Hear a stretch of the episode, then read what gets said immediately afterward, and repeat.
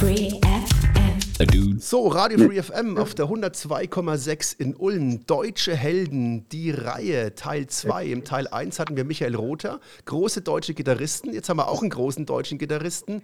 Allerdings ganz, ganz anderer Sound als der liebe Michael Rother. Und ich freue mich sehr, dass ich einen Helden meiner Jugend gewonnen habe fürs Interview und begrüße ganz herzlich den Charlie Steinhauer von Paradox. Servus. Servus, ich freue mich, Frank, dass ja. wir mal miteinander plaudern. Schön, dass du Zeit hast und schön, dass ich auch vertrauten fränkischen Dialekt höre. Das freut mich natürlich auch. Ja? Die alten Würzburger Zeiten. Da fangen wir doch gleich mal an, lieber Charlie. Weil ähm, spannenderweise, wenn du jetzt mal ganz, ganz zurückgehst in die Anfangs Anfangszeiten, ihr habt ja in den 70er angefangen zu musizieren. 79, ist das korrekt, mit dem Axel zusammen? Äh, mit dem Axel zusammen. Ne, es ist so, ich bin 79 aus der Schule entlassen worden. Und ich war schon in einer Schulband, äh, da war ich allerdings noch Drummer. Ähm, da habe ich angefangen mit Musik und äh, bin dann 1979 aus dem Internat raus und äh, in das gleiche Dorf gezogen, äh, wo der Axel war. Den habe ich da in der Clique kennengelernt und äh, der hat es irgendwie mitgekriegt, dass ich daheim immer auf Bettkissen rumtrommel und so und äh, äh, einen Kassettenrekorder laufen lassen und, und auf Bettkissen rumgetrommelt und äh, nach ACDC und Black Sabbath und solche Sachen. Und das war, das hat ihm gefallen. Da habe ich ihm die Drumsticks gegeben, weil das war das Einzige, was ich gehabt habe. Äh, und dann hat er rumgetrommelt und dann habe ich noch so eine Gitarre gehabt, da war aber nur eine Seite drauf. Und das war 1980 ungefähr dann, wo wir uns dann immer getroffen haben. Und ich, äh, wir haben dann irgendwas laufen lassen, Wheels of Steel, Saxon, natürlich Motorhead, äh, Overkill äh, ähm, ähm, und Bomber und so. Und, äh, und haben dann, ja, äh, Luftgitarre habe ich gespielt auf einer Seite. Irgendwann habe ich die Stereoanlage, habe ich die dann an die Stereoanlage von meinen Eltern angeschlossen und die Leute haben sich überall beschwert in dem Hochhaus, was da oben los ist, bis ich die Stereoanlage kaputt war, weil die Boxen rausgeknallt waren. Aber wir haben weitergemacht und sind umgezogen dann und haben äh, dann einen Proberaum zur Verfügung gekriegt von meinen Eltern. Die haben da ein Haus gebaut und im Keller haben wir dann angefangen. Das war Mai 1981 und äh, das war der Stadt. Aber wo wir dann gesagt haben, wir wollen eine Band gründen, das war am 18. November 81 vor einem Ossi-Konzert in Würzburg Ossi hat nicht gespielt, er war krank, aber da war Riot noch dabei und Saxon, glaube ich. Saxon, Saxon, genau, Saxon. Und, und, äh, äh und dann, dann haben wir zu dritt da gestanden und haben gesagt, Mensch, jetzt, jetzt, jetzt trommeln wir da rum, komm, wir fangen eine Band an. Wir können zwar nicht spielen, aber wir fangen eine Band an. aber dafür, dass ihr nicht spielen könnt, habt ihr dann von 81 bis ihr dann ähm, angefangen habt ähm, zum Plattenvertrag, zwei, drei Jahre, habt ihr ordentlich geübt, oder? Also ich möchte sagen, das ist eigentlich, wenn, wenn man das liest in einem Buch, ist es eigentlich eine Sensation, weil wir sind von null. Ich, ich habe ich hab den Takt schon in der Hand gehabt durch das Schlagzeug, aber ich habe überhaupt keine Gitarre spielen können. Und ich habe auch total falsch angefangen. Auf eine, da da nur eine Seite drauf war, war es ja wurscht, wie rum ich die Gitarre nehme, kommt das gleiche raus mit einer Seite. Irgendwann habe ich dann gesagt, Mensch, ich muss da mal alle Seiten drauf machen und dann habe ich aber links gespielt mit rechts aufgezogenen Seiten. Also das ist sehr selten. Ja, und dann, äh, ja, irgendwann ging das halt dann weiter. Man hat halt gemerkt, es geht irgendwas, ja. Da, äh, äh, dann kam die Leidenschaft dazu als Fan. Wir waren Fans, wir sind auf alle Konzerte. Ich weiß noch, ich bin, äh, wir sind zusammen 1983 dann auf Bochum, Zeche, wo das erste Konzert von Merciful Fate äh, mit Raven zusammen. Wir waren Raven-Fans von Wiped Out und von Rock Until You Drop. Ähm, und, und, und das, hat sich, das hat sich dann so aufgespielt, dass das für uns die Welt war, wo wir irgendwann mal sein wollen. Und, und äh, wir haben uns jeden Tag getroffen, wenn, wenn äh, andere Kumpels von der Clique zu Fäden gegangen sind, haben wir immer gesagt, wir kommen später, wir müssen noch proben, wir müssen unbedingt noch proben und so im Proberaum. Wir waren jeden Tag im Proberaum und es hat einen Spaß gemacht. Wir haben Kredite aufgenommen, dass wir überhaupt dann, ne, der Axel konnte kein Schlagzeug spielen, das war alles, das war, ich konnte keine Gitarre spielen. Aber dann kam so nach und nach immer mal einer, der konnte Gitarre spielen und der hat uns dann immer wieder einen Schritt weitergebracht. Und durch das viele Üben und das Nachspielen von unseren Heroes äh, äh, haben wir dann gemerkt, ey, das klingt doch auch so. Ey, das ist ja geil und das ist ja stark. Ja, da schauen wir mal Breaking the Law. Oh, das geht ja Breaking the Law. Und, und, und so haben wir angefangen, ja. Und dann die Sensation, fünf Jahre nur später, fünf Jahre nur später, einen weltweiten Plattenvertrag zu kriegen bei dem renommiertesten Plattenlabel, das seinerzeit auf dem Markt war, mit dieser Platte, schon die Demos, Demo des Monats, Demo des Jahres, mit der Platte, De Platte des Jahres, Newcomer Nummer eins in Deutschland, sowas zu machen, und es sind wirklich ein, äh, die Hälfte von der Product of Imagination, die 87 rausgekommen ist, da waren die Songs schon 85 gestanden. Das heißt also, wir waren echt schnell und wir haben gar nicht gewusst, wie weit wir sind. Eigentlich waren wir zu früh am Start. Wie kam der Kontakt? Nur, wie kam der Kontakt? Wie Bitte? Zu Roadrunner, wie kam der Kontakt? Habt ihr Demos verschüttet? Habt ihr, den, habt ihr einen, einen gehabt, der euch gemanagt hat? Oder wie sind die auf, auf euch aufgekommen? Ja, ja, ja, wir haben einen lokalen Konzertveranstalter, äh, äh, der hat Metal gehört und äh, der hat sich auch mit der Schweinfutter Band Wente da seinerzeit äh, beschäftigt und immer so Konzerte veranstaltet und so. Und wir haben uns äh, Wente mit denen getroffen auch und haben Fäden gefeiert zusammen. Und dann habe ich dem irgendwann einmal, weil wir im Proberaum zwei Mikrofone aufgestellt haben, äh, weil wir unsere Lieder aufgenommen haben, dass wir wissen, wie die Lieder gehen äh, und sich die, sich die jeder im Auto auf Kassette anhören kann, hat er gesagt, äh, Charlie, kannst du mir nicht mal da äh, hier ein paar von den Kassetten kopieren da? Dann schicke ich die doch einfach mal an den Metal Hammer, der da frisch war noch und neu und rockhard, ja. Und, und dann schicke ich die doch mal an das Magazin da. Und dann haben wir gesagt, ja, kannst du haben, aber das ist bloß eine Proberaumaufnahme, das kannst du nicht verwenden, das kannst du so ein Keiler anhören. Einen Monat später so ein Bild im Metal Hammer, äh, bestes Demo seit geraumer Zeit und im Rock Hard und Demo des Monats und international ging das ja noch hoch mit Testament zusammen auf Platz 1 und Platz 2. Also unfassbar eigentlich sowas. Ähm, ähm, wir haben echt gedacht, wir sind im falschen Film und alles, was wir anlangen, ist Gold, obwohl wir gar nicht wissen, wie weit wir eigentlich sind. Und ähm, ja, und ich meine, gut, wenn wir noch länger gewartet hätten, wären wir vielleicht gar keine Platte des Monats geworden, wäre das vielleicht alles ganz anders gelaufen. Aber wir haben wirklich einen traumhaften Anfang gehabt, äh, dass sich jede Band nur wünschen könnte. Wir waren voll auf den Sprung von 0 auf 100, weil es waren ja auch Major-Labels interessiert. Es waren nicht nur Roadrunner da, äh, die wollten uns gleich mit Manowar auf Tour schicken. Die haben mit uns Stadtrundfahrten in Hamburg gemacht, äh, um uns von Roadrunner wegzuboxen. Und ich habe mich mit denen dann heimlich getroffen, laut oder solche Sachen sind da abgelaufen. Ja. Also jeder wollte uns haben, weil wir für die wirklich die deutschen neuen Metallica waren, äh, was für mich Quatsch war. Wir waren Metallica-Fans, aber wir haben doch irgendwie, ne? Aber Inspiration äh, äh, äh, schüttet natürlich auch bei den Kompositionen dann dementsprechend aus. Und da waren natürlich Parts dabei, wo wir gesagt haben, ey, das klingt wie Metallica, aber können wir das so lassen und so. Ne? aber wie, wie, habt ihr, wie habt ihr das dann verkraftet, so von 0 auf 100 der Fame als, als Junge vom Lande? Also ich kann mich erinnern an den Moment, äh, sind wir nach Amsterdam gefahren zu dem Case Wessels von Roadrunner. Und er hat uns gesagt, äh, äh, wie schaut es denn aus fürs Dynamo? Habt ihr Lust auf ein Dynamo oben Air zu spielen? Das ist ein großes Festival, da kommen über 20.000 Leute und äh, mit Exodus und äh, dann hat, haben wir gesagt, ja, klar, warum nicht? Nimmt einen Telefonhörer in der Hand. Also, Paradox ist dabei, ne? hat er dann zu dem anderen Wehrhusen gesagt, der Veranstalter. Äh, äh, Paradox dabei, ist es, ist es okay? Ja, ist okay. Ja, ist es, ihr seid dabei. Okay, dann sind wir da am 23. Mai hingefahren, das war 88, und ich bin auf der Bühne und sehe 20.000, also das ganze Eisstadion voll mit Leuten, über 20.000 Leute. Ich, bevor wir angefangen haben, bin ich hinter zum Axel am Protest gegangen und habe zu ihm gesagt, Axel, schau dir das an. Schau mal, wo wir jetzt stehen. Das gibt's doch gar nicht. Ey, schau mal, ich war total hin und weg. Auf einmal bist du auf einer Bühne mit deinen Idolen, mit deinen, mit deinen Idolen, ja. Und, und, und, und, und dir jubeln so viele Leute zu. Ähm, klar war das ein schönes Gefühl. Äh, ich kann mich genau erinnern, als ich zum Beispiel in Holland haben wir gespielt, da bin ich in den, habe ich auf Toilette gemusst, bin in die Toilette rein. Und jeder, an dem ich vorbeigelaufen bin, ey, ey, ey, Charlie von Paradox und ich, ich habe mir gedacht, was ist denn da los? Wo bist du jetzt gelandet? Du bist auf einmal bekannt, du wirst bekannt, du wirst immer bekannter. Die Metal-Fans, die mögen dich.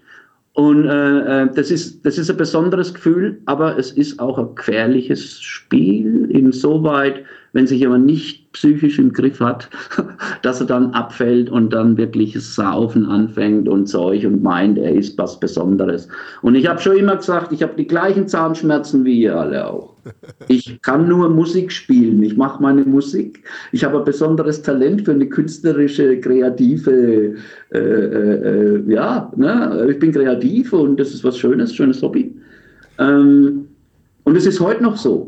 Also ich sehe die Musik nicht dafür, dass ich jetzt in der ganzen Welt wirklich das geschafft habe, Schallplatten zu veröffentlichen, äh, mir Namen gemacht habe, Charlie Steinhauer als Gitarrist und, und so, aber mit Paradox. Ähm, aber es ist, äh, ich bin auf dem Boden geblieben, voll auf dem Boden geblieben. Das, das ist wichtig, weil ihr habt ja dann, wie gesagt, die, die großen Konzerte, die großen Festivals und ihr habt ja dann relativ, ja, schnell zwei Jahre hat es gedauert, dann mit der Heresy nachgelegt. Das war dann, läuft jetzt heutzutage unter Konzeptalbum, war es eins oder wie würdest ja, du das im Nachhinein sehen? Ja, ja, das, das, das war, das war äh, über die Ketzerei, ähm, Inquisition ähm, äh, von dem, wir haben hier in der Zeit, wo wir die Product of Imagination und diese Demos aufgenommen haben, übrigens, diese Demos haben gar keinen Text. Ähm, das war Fake English, ähm, weil wir haben ja noch nicht gewusst, dass das Demo des Monats, Demo des Jahres international Fake English. Ähm, wir haben keine Texte gehabt und ähm, haben aber dann durch den Dennis Ward von Pink Cream 69, der auch hier gewohnt hat, haben wir durch den diese Textschreiber kennengelernt. Zur rechten Zeit, am rechten Ort. Und wir haben unbedingt Texte ja für die erste LP gebraucht. Und die haben uns dann die Texte geschrieben. Und so ist das alles so ein ins andere. Das hat alles irgendwie, keine Ahnung, Schicksal. Das sollte alles so sein. Alles immer in der rechten Zeit äh, äh, ähm, ist es dann so gelaufen. Ja? Und äh, da haben wir das, äh, die Product Administration gemacht und mit der Heresy dann nachdem wir natürlich schon, der Herr, überall gespielt haben, in, in, in Portugal und sonst wo Italien, äh, kommt dann auch so eine Routine ein bisschen ein. Und da war dann auch schon eine wenig Routine dabei, sodass wir jetzt nicht irgendwie da überheblich oder sonst irgendwie da geworden sind. Ne?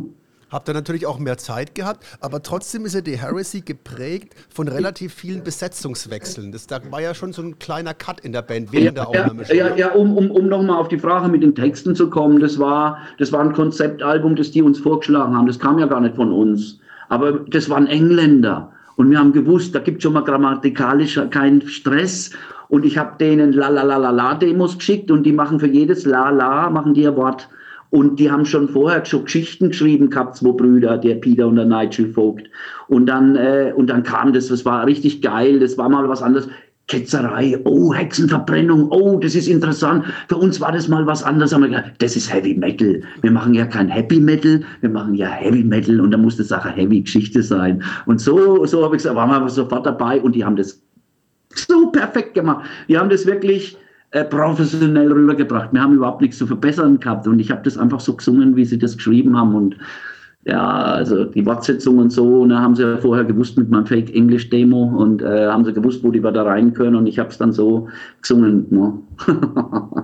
und, äh, aber du hast jetzt noch eine Nachfolgefrage gehabt. Genau, mit dem The Heresy, da hat es ja schon angefangen mit während der Aufnahme mit relativ viel Besetzungswechsel. Ne? War da schon ein Bruch in der Band oder, oder, eine, oder irgendwas ist da ja vorgefallen, also was heißt vorgefallen, aber irgendwie gab es ja dann eine neue Dynamik während der Aufnahme schon.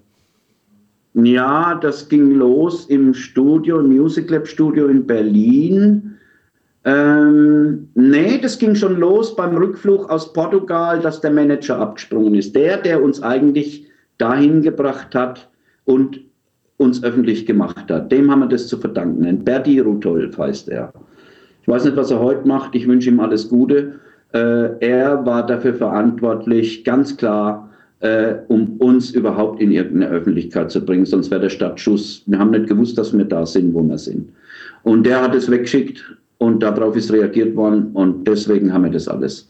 Ähm, aber der ist dann, äh, da hat es Streitigkeiten gegeben. Natürlich ging wieder alles ums liebe Geld, weil ja dann plötzlich Geld geflossen ist, auch hier und da.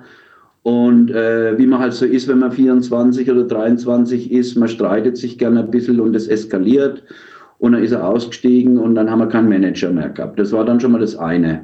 Hm, ich habe dann die ganze Zeit gesagt, wer könnte unser Manager werden? Dann können wir doch mal den Buffer fragen. Ne?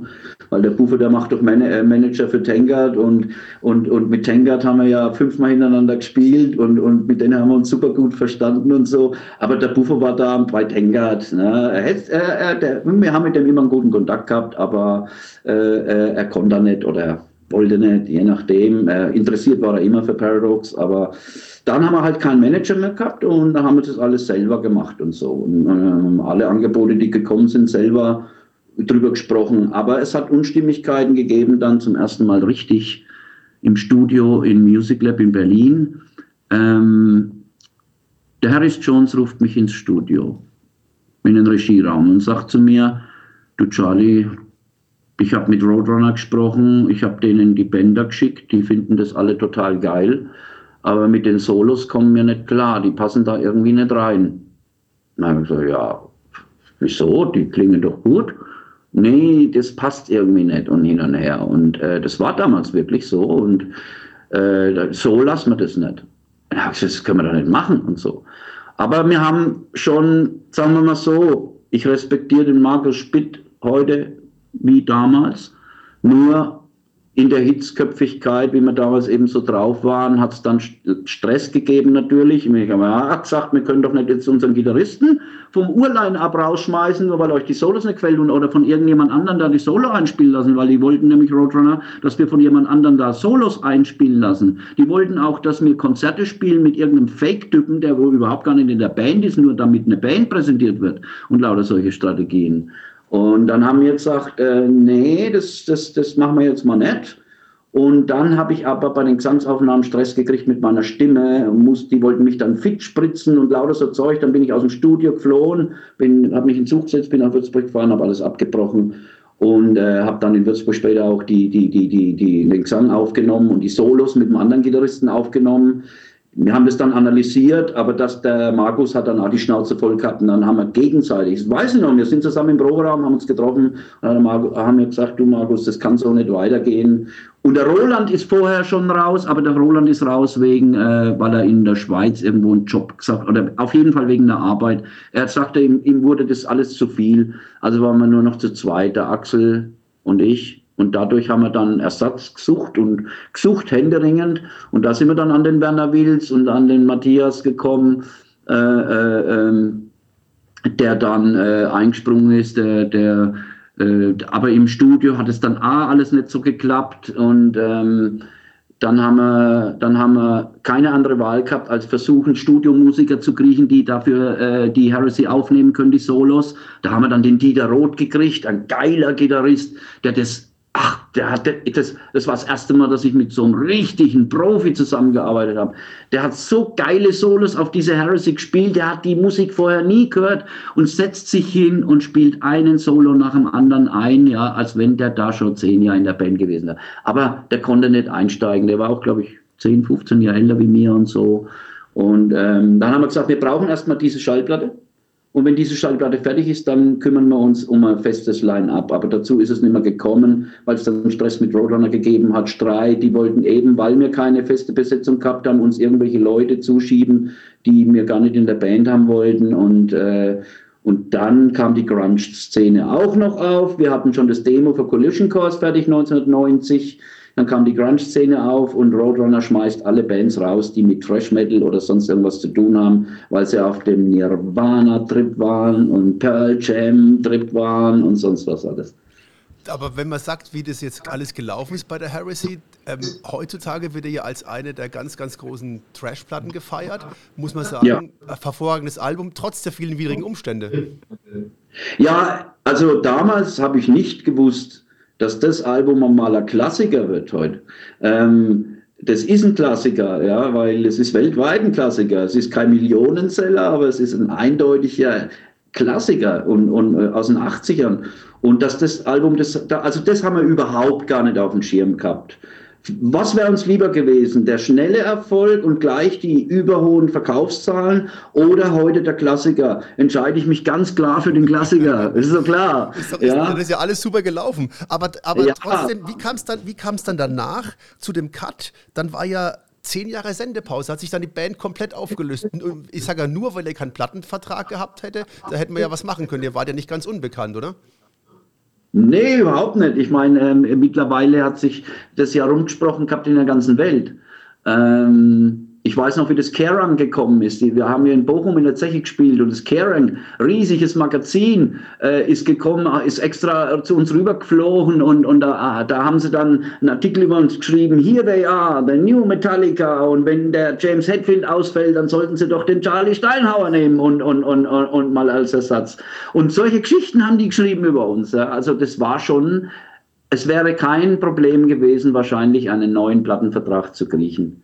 Aber dieser ganze Stress, den wir da gehabt haben und dass sich dann intern dann auch noch die Leute verabschieden oder, oder nicht mehr das Gefüge da ist, wer soll da bitte mitmachen? Wer soll da einsteigen? Das war unser Problem. Wir haben gesagt, wer soll denn das machen? Ich meine, das muss dann einer von, von irgendwoher sein, aber hier gibt es diese Leute nicht, die so spielen können. Und dann äh, ja, und dann hat der Axel irgendwann mal auch gesagt, äh, du, ich verkaufe mein Schlagzeug, komm, wir haben zwei Platten gemacht, das ist so gut so. Da war ich dann alleine da gestanden und dann äh, habe ich mir natürlich überlegt, ähm, der Axel, mit dem ich alles angefangen habe, ist jetzt auch nichts mehr dabei willst du noch Musik machen? Aber Musik ist meine Leidenschaft. Musik war mein ganzes Leben lang meine Leidenschaft. Und ich kann mir keine Heavy Metal CDs anhören, wenn ich nicht selber Heavy Metal Musik mache. Das geht nicht. Also ich habe meine Gitarre da stehen, ich habe was erreicht, ich habe Länder und Städte gesehen, ich will da wieder hin. Aber äh, wer, mit wem? Mit wem? Ich habe auch nicht groß gesucht oder so. Äh, ich, bin dann immer angesprochen worden von jemandem, ey Charlie, was machst du jetzt gerade und so, und ja, ich habe eine neue Wohnung und hm, bin jetzt verheiratet, alles gut und so, aber ja, ich würde schon gern wieder. Und dann habe ich da einen gefunden, einen Schlagzeuger, der hat bei Wende da hm, gespielt und der hat dann gesagt, ey, ich würde gern mit dir Musik machen und so, und dann haben wir wieder angefangen. Und dann ist mir der Kai in Erinnerung geblieben, der Kai Pasemann ist mir in Erinnerung geblieben von früher. Der war nämlich im aller, allerletzten Line-Up als Gitarrist dann noch dabei. Und habe gesagt, ey, ich, ich rufe den mal an und frage mal, was er da so musikalisch macht und so. Und der Kai, der war dann auch, ja, warum nicht? Ja, klar. Und, und so langsam halt. Da war auch der Fabian Schwarz zwischendrin dabei, äh, der dann bei New Black jetzt spielt heute, mit dem ich immer noch auch einen guten Kontakt habe.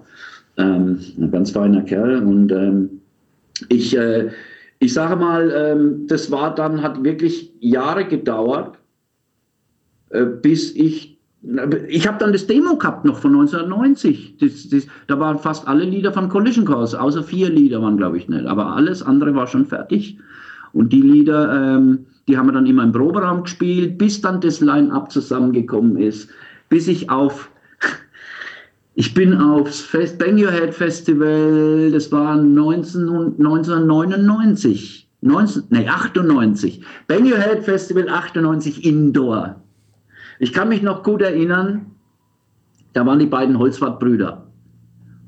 Und der Alex Holzwart war überall schon, Sieges Even, wir haben mit denen ja auch in den 80ern ein paar Mal gespielt. Zahlt zählt als bester deutscher Schlagzeuger, ein Knaller an Schlagzeuger, ja. Und und der Olli Holz war sein Bruder, der ja dann 13 Jahre jetzt bei Blind Guardian war. Ne? Und, und äh, äh, da sagt der Alex zu mir bei dem Konzert, du Charlie, was ist denn musikmäßig? Ist da irgendwas? Also wenn du mal einen Schlagzeuger brauchst, ne, dann sagst du mir Bescheid. Ich gucke den an und denke mir, nee, das ist eine Hausnummer zu groß, der ist zu gut, das ist, das ist ja Quatsch. Äh, aber dann hat er das ernst gemeint. Und da sagt er, und dann nehme ich meinen Bruder auch gleich mit, dann machen wir Paradox. Und kaum, kaum ich, ich, wir haben den ganzen Abend dann verbracht, da waren ja noch mehr dabei. Bruce Dickinson war da, der steht neben mir. Ich habe mir gedacht, der ist zwei Meter groß. Nee, der ist ja fast ein Kopf kleiner. Und, und, und, und Dream Leute von Dream Theater und Iced Earth und bester Herr, der Nasty Ronnie von Nasty Savage ist mit der Videokamera rumgelaufen. Es war ein geiler Abend und ich habe an einem Abend war fünf Jahre nicht auf ein Konzert und gehe einmal auf ein Konzert und, und komme von so einem Konzert zurück und habe eine komplette Band. Das war geil. Der Kai hat halt dann dabei geblieben und die Holzwartbrüder, da waren wir komplett und das war die Besetzung von Collision Course. Und das hat halt irgendwo Wacken mitgekriegt und dann hat es nicht lange gedauert, hat Wacken angerufen, der äh, Herr Hübner, und äh, hat uns eingeladen auf Wacken und dann haben wir in Wacken gespielt und, und dann haben wir, äh, dann sind wir natürlich äh, zum Andi Glasen ins Studio, haben dann auch die CD gemacht, weil äh, wir einen Vertrag mit AFM dann gekriegt haben. Das ging dann alles wieder so wie früher. Du machst was, du kriegst gleich was zurück. Und äh, der Andi Allendörfer, der, der ja leider nimmer unter uns ist, ja, der, dem habe ich viel zu verdanken, der hat, der wollte Paradox unter Vertrag haben, unbedingt, der war totaler Paradox-Fan. Und er hat gesagt, du kriegst von mir einen Lebzeitvertrag, wenn ihr bei uns unterschreibt. Du kannst immer Platten machen. Ich, ich mag deine Musik und hin und her. Dann haben wir, sind wir in Nürnberg in einem Hotel, haben den Vertrag unterschrieben, mit dem Kai habe ich den Vertrag unterschrieben und, und, und dann haben wir einen Plattenvertrag gehabt. Den habe ich heute noch, ähm, nach 22 Jahren. Ähm, das ist alles eigentlich eine, Geschichte für, für, für, für ein geiles Buch oder, oder so, weil was da zwischendrin alles noch gelaufen ist, die ganzen Geschichten, die zwischendrin noch gelaufen sind, ist ein sehr erfülltes Leben, ein Jugendtraum erfüllt und bei weitem übertroffen, das Lebensziel erreicht und alles, was jetzt noch kommt, ist Bonus. Sehr schön. Lässt sich die Musik also überhaupt nicht los? Sehr tolle Geschichte, vielen Dank. Ich habe am Ende jetzt noch mal eine Frage, die mir persönlich aufgefallen ist, weil ich mich primär mit den ersten beiden Alben beschäftigt habe, muss ich dir ehrlich sagen. Ihr habt A Light in the Black gecovert. Und da habe ich mir gedacht, wie zur Hölle kommt ihr auf, den, auf dieses Lied von Rainbow? Ich habe bei euch jetzt eher an Testament, Exodus, Slayer oder sonst was gedacht. Warum Rainbow? Warum A Light in the Black? Und wie fühlt man sich so als zweiter Dio?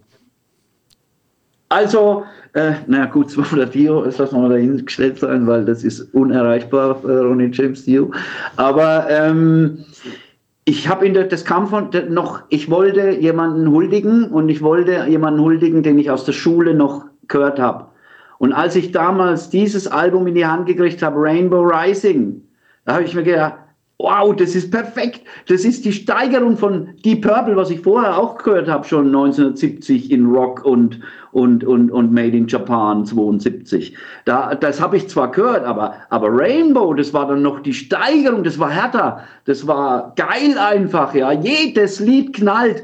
Und dieses Lied hätte ich nie gedacht, dass ich sowas überhaupt mal zustande bringe, das Ganze überhaupt aufzunehmen und, und, und, und, und dann auch noch zu singen, sowas zu singen, das war schon eine Herausforderung, das ist natürlich klar, weil ich habe mir gedacht, ich möchte auch vom Dio, ich habe zwar nicht die Stimmfarbe vom Dio, aber ich kann schon, so wie er singt, die Töne und, und so hoch, so wie er singt, die Töne treffen. Und ich wollte halt die Paradox-Version davon machen, aber ich wollte nicht zu arg äh, äh, Eigenkomposition damit reinbringen in einen Klassiker, den er sowieso noch nicht überbieten kannst. Also wollte ich so, so nah wie getreu und ich wollte geile Solos zwischendrin haben. Und der Bob Cazzionis von Firewind, der hat natürlich auch geile Keyboard-Solos reingeknallt und äh, der, äh, der Christian Münzner steht sowieso außer Frage, dass das für mich mit das größte Talent äh, ist im, vom Gitarrespielen für in Deutschland wo, und auch international. Das ist ein Knaller, der Mann. Und da habe ich halt so gute Leute dabei gehabt und dann klingt es natürlich auch gut. Ne? Nur das Schlagzeug hätte besser klingen müssen, es hätte ein bisschen besser mitklingen müssen. Man ist nie zufrieden mit, mit irgendeiner Produktion. Ich bin auch mit der neuen wieder nicht zufrieden. Also ich weiß schon wieder, was ich besser machen muss. Das heißt, es und, geht äh, bei dir immer weiter, weiter. Das wird das Paradox Paradox Till I Die, kann man dann sagen. Ja, ja, das muss man sagen. Also ich glaube, dass es so ist. Äh, es wäre mir ja schon ein paar Mal fast passiert, dass ich nicht mehr da bin mit den ganzen Operationen und da hätte ich es ja dann auch bis zum letzten Tag gemacht. Ich bin einfach, ich bin dankbar für das, was ich da äh, äh, äh zurückkriege von den Leuten. Das ist das Einzige, was mir das was gibt, dass ich, dass das mich mit motiviert. Ich weiß ganz genau, setze ich mich hin und mache eine neue Paradox-Platte, dann gibt es draußen viele tausend Leute, die sagen, ey geil, ey Paradox bringt wieder neue Schallplatte raus und hin und her. Und ich kann mich genau da reinversetzen, weil ich selber ein Fan bin und wie ich mich freue, wenn jetzt meine Lieblingsgruppe neue CD rausbringt. Ne? Und deswegen, ja, und das treibt dich an und die Ideen gehen mir auch überhaupt nicht aus. Für die Art von Musik geht mir die Idee nicht aus. Sehr schön. Dann freuen wir uns alle auf weitere Veröffentlichungen von Paradox in der Zukunft. Ich bedanke mich sehr herzlich bei dem deutschen Helden Charlie Steinhauer von Paradox, dass du Zeit gehabt hast und äh, wir freuen uns auf weitere Aufnahmen von dir. Vielen Dank, lieber Charlie. War mir ein volles Vergnügen ja, für das nette Gespräch und äh, ich grüße alle Leute da draußen ja, von FreeFM. FreeFM auf 102,6.